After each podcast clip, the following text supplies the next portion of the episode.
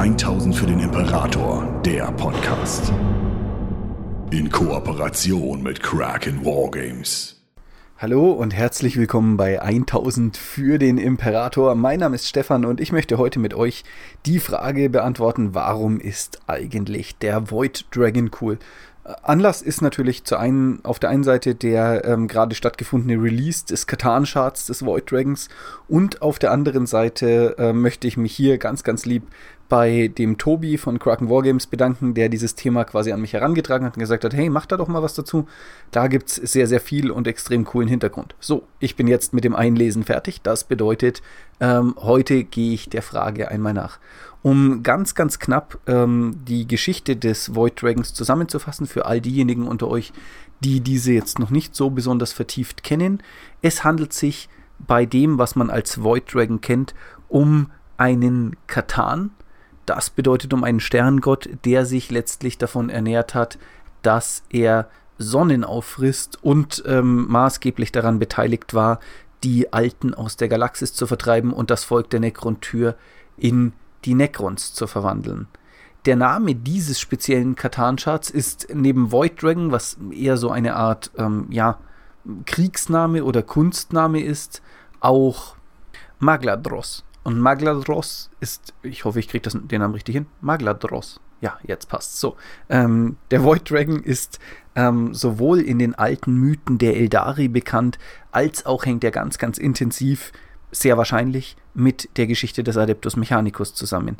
Denn man sagt, dass heute der Void Dragon der stärkste verbliebene Katan-Schad ist, nachdem der Nightbringer von den Eldari im Kampf schwer angeschlagen und seine Waffe in den Warp verbannt wurde. Der Void Dragon war es auch, der quasi in direkter Opposition und in direktem Kampf gegen den Schmiedegott der Eldari, Wall, stand. Und so sagt die Legende der Eldar, dass dieser ähm, nicht nur die eisernen Ritter erschuf, um gegen den Void Dragon vorzugehen, da dieser die einzigartige Fähigkeit hatte, Blitze in den Reihen seiner Feinde erscheinen zu lassen, sondern dass Wall auch die Talismane des Wall, was wir heute als Blackstone Fortresses kennen, erschuf, um gegen den Void Dragon in den Kampf zu ziehen. Und dass deren Einsatz den Void Dragon zwar schwer angeschlagen zurückwarf, aber eben letztlich nicht endgültig besiegte. Die Reaktion des Void Dragon, und da gehen die Legenden ein bisschen auseinander, ob das zwei hintereinander stattfindende Ereignisse sind oder ein und dasselbe, war letztlich, dass er es war, der zusammen mit den Necron-Tür den Blackstone als eine Form von psi-reaktivem Material erkannte und versuchte mit Hilfe der, äh, der Pylonen, die jetzt überall in der Galaxis zu finden sind, die Eldari und die Alten endgültig vom Warp abzuschneiden. Das bedeutet, auf ähm, den Void Dragon selbst gehen in der Geschichte des Warhammer 40k-Universums, noch bevor er überhaupt mit der Menschheit in Verbindung tritt, etliche zentrale Ereignisse zurück.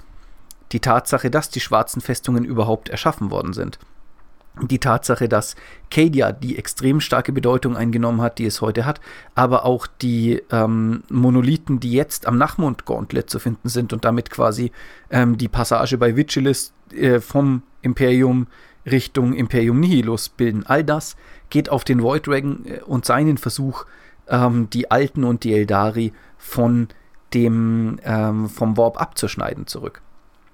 Neben dieser Tatsache ist es aber auch so, dass der Void Dragon selbst ähm, im Kampf dann offensichtlich schwer angeschlagen wurde und ähm, sich ähm, auf die Erde zurückziehen musste, wenn ich die ähm, Geschichte richtig im Kopf habe.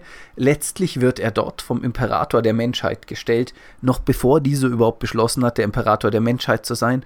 Und ähm, der Imperator bringt ihn dann auf den Mars und schließt ihn dort in einem Teil des Mars ein, den man das Noctis-Labyrinth nennt. Dort setzt er eine junge Frau als Wächterin des Drachen ein, die er, ähm, die letztlich ein Perpetual ist und ewig darauf achten soll, dass der Void Dragon von dort aus nicht entkommt. Und hier gehen jetzt so ein bisschen die Geschichten auseinander. Wir bewegen uns im Bereich ähm, der Lore-Spekulation, denn eine Idee, wie es gewesen sein könnte und für mich persönlich auch die wahrscheinlichste ist, dass der Imperator den Void Dragon, der ein derartig tech-affines Wesen war, bewusst auf dem Mars untergebracht und eingesperrt hat, um dort eine technologieverehrende Kultur zu erzeugen. Und das was ähm, der Adeptus Mechanicus heute als den Omnissiah verehrt, ist in Wahrheit der Void Dragon. Dafür sprechen würde auch, dass es ähm, Berichte darüber gibt, dass eine Gruppe Necrons versucht hat, in der Nähe dieses Noctis-Labyrinthes zu landen und nicht ganz klar war, was sie dort versucht haben zu tun. Das aber als direkte Folge darauf ähm, bei einer Konsultation Abadons mit den Chaosgöttern herauskam, dass eine neue Art von Tod auf dem Mars wandelt und dass sich ein neuer Schrecken erhoben habe. So, das einmal ganz, ganz knapp zur Geschichte des Void Dragons, der als Katan sozusagen eine sehr zentrale Rolle in der Geschichte des 40k-Universums ja, innehat. Was macht diese Figur jetzt aber neben ihrer offensichtlichen Einbindung in viele der aktuellen Geschehnisse eigentlich so cool? Naja, wenn ich mir jetzt gerade anschaue, wohin der Narrativ des 40k-Universums geht und mir jetzt gerade die aktuell stattfindende Geschichte um ähm, das Erscheinen des Pariah ähm, Erwachenbandes anschaue, dann geht es da ja genau darum. Die ganze Galaxis steht in Flammen, der Warp nimmt an etlichen Stellen überhand. Psioniker ähm, bemerken ihr latentes Talent und bringen ganze Gesellschaften ins Wanken. Das Imperium ist an allen möglichen Enden und Ecken von seinen Feinden belagert und in diese Situation hinein kommt die Geschichte des Pariah-Nexus, wo plötzlich nahezu überhaupt keine Warp-Präsenz mehr zu spüren ist. Das bedeutet, die Frage auch der Belisarius Call massiv nachgeht, nämlich dem Mysterium des Blackstones oder des, Schwar des Schwarzsteins und auch der Frage, wie können wir ihn benutzen, um den angerichteten Schaden, äh, die Kikadrix Malediktum wieder gut zu machen und wieder aus der Welt zu nehmen. All diese Erkenntnisse gehen letztlich auf den Void Dragon zurück. Und das bedeutet so oder so, ob nun ähm, sozusagen der Void Dragon aus dem Mars heraus befreit werden wird oder nicht, oder ob nur ein Katan-Chart des Void Dragons auftaucht. Ähm, mit dem Wiedereintreten dieses Wesens in den großen Konflikt, der die Galaxis durchzieht, ähm, betritt einer der zentralen, aber sehr, sehr wenig behandelten Spieler des Warhammer 40k-Universums erneut die Bühne und vor allem zieht man damit etliche Storylines letztlich gerade und zieht sie zusammen. Denn natürlich wird es immer noch Ziel des Void Dragons sein, den Warp von der Realität abzutrennen, aus mehreren Gründen. Einer ist, dass ähm, der Warp und das Verwenden psionischer Energien eine der wenigen bekannten, tatsächlich effizienten Waffen gegen äh, die Katan sind, wenn man jetzt mal von den äh, Tesseract-Gefängnissen der Necron-Tür absieht. Auf der anderen Seite ist es aber auch durchaus so, dass mit dem Eintreten des Void Dragons in die Geschichte des 40k-Universums plötzlich der Glaube an den Omnissiah und die Frage, ob der Imperator der Omnissiah ist oder der Void Dragon, eine ganz, ganz starke Rolle spielt. Und in, diese, in diesem Narrativ kann der Imperator als handelnde Person gar nicht eintreten, sondern das Einzige, was übrig bleibt, ist, dass der Imperator von den Vertretern des Imperiums in diesem Stellvertreterkrieg sozusagen beschützt wird in seinem Göttlichkeitsstatus. Eine Sache, die Robute Gilliman wahrscheinlich gar nicht mal so sehr passen wird. Kurzum, auch hier ergibt sich ein völlig neuer Konflikt, denn denjenigen, die gerade das Imperium leiten und führen, jenseits der Ekklesiarchie, wäre ein säkulares Imperium natürlich deutlich lieber als eines, das an den Gottimperator glaubt.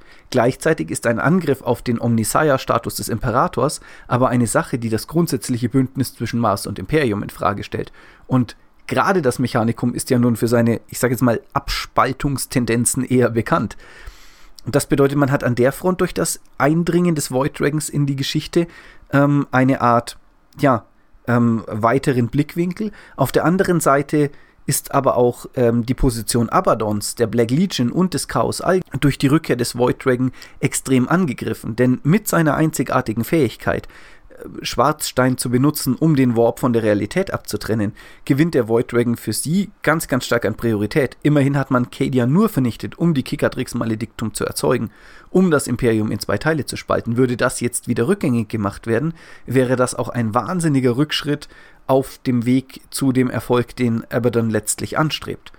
Und auf der anderen Seite ist natürlich die große Frage mit der Rückkehr des Silent King auf der einen und des Void Dragon auf der anderen Seite. Sind da letztlich zwei Wesenheiten, die sehr, sehr stark einen Führungsanspruch über das Volk der Necron Tür ja, von sich selbst ableiten. Und Beide Personen haben sich, oder beide Entitäten, wenn man schon fast so will, haben sich in der Vergangenheit am Volk der Necron-Tür aufs Schrecklichste vergangen.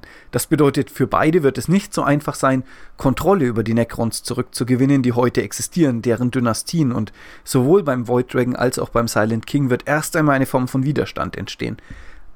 Dadurch wirbelt quasi das Erscheinen dieser speziellen Figur innerhalb des 40k-Universums jede Menge Staub auf und jede Menge Narrative werden sich verändern, aber auch jede Menge Handlungen sich aus dem Eintreten des Void Dragon in das 40k-Universum bedingen. Was macht ihn noch cool? Naja, neben der Tatsache, dass er sozusagen eine Art Katalysator für ganz, ganz viele Handlungsstränge ähm, ja, sein kann. Ob Games Workshop den Lore in die Richtung schreibt, weiß ich letztlich nicht. Ist es auch so, dass er als Katan-Chart, finde ich, eine ähm, faszinierende neue Situation mit hineinbringt. Denn wo der Nightbringer eher diese Verkörperung des Todes, des Leids und des Endes war und der Gaukler so eine Art äh, Trickster-Gottheit war, die fast schon ein, ja, eine Parallele zu Chigorach aufgemacht hat, ist es so, dass, ähm, dass der Void Dragon eine ganz, ganz starke Parallele zu Wall, zum Omnisire, natürlich, da er der Omnisire wahrscheinlich ist, ähm, und zu anderen Technologiegottheiten aufmacht und damit ein Katan-Chart eintritt, der sehr, sehr wohl für eine Form von technischem Fortschritt, für wissenschaftlichen Ansatz steht. Und diese Art der Vergöttlichung, des, der Mystifizierung, die die Katan-Charts bis dahin hatten, mit dem Void Dragon eine Form von Ende nimmt, weil er eben eigentlich nicht dieses undurchschaubare, nicht rationale Wesen ist, das über Sterne herfällt und sie aussaugt, sondern eben genau das Gegenteil ist. Eine Art Schmied, der sehr nachvollziehbare und real existente Konstrukte erzeugt, die auf den Gesetzen von Logik und Physik so dass eben im Warhammer 40k-Universum eine Sache ist, basieren. Und damit wird dieser Katan greifbar und nimmt von seiner Mächtigkeit und seiner Situation her eigentlich eine Rolle ein, die, der eine, die die eines Primarchen sogar noch wahrscheinlich überschreitet, die letztlich mit dem Imperator, dem Silent King, wahrscheinlich auch mit Ineat und äh, derartigen Wesenheiten fast auf einer Stufe steht. Und das finde ich ist ein faszinierender, eigentlich sehr, sehr cooler Ansatz, dass die Necron-Tür und die Necrons jetzt, wo sie wieder verstärkt auf die Galaxis einwirken, plötzlich ähm, eben nicht nur mit diesem einen Überwesen Silent King daherkommen, sondern der Void Dragon, der erwacht und sich der Galaxis zuwendet, eine zweite Ebene aufmacht, die letztlich ähm, in eine sehr, sehr ähnliche Kerbe wie die anderen Necrons schlägt, aber in seiner Bedrohlichkeit und seiner Machtentfaltung her eben ja zu einem der großen Mitspieler des Warhammer 40k-Universums zählen muss. Genau. Das waren so meine Gedanken zum Void Dragon und zu der Frage, was seine Rückkehr eigentlich bedeuten könnte, was ihn cool macht und worauf ich sehr gespannt bin. Ich hoffe, ihr hattet Spaß dabei, mir zuzuhören. Ich wünsche euch noch einen schönen Tag. Macht's gut und bis bald.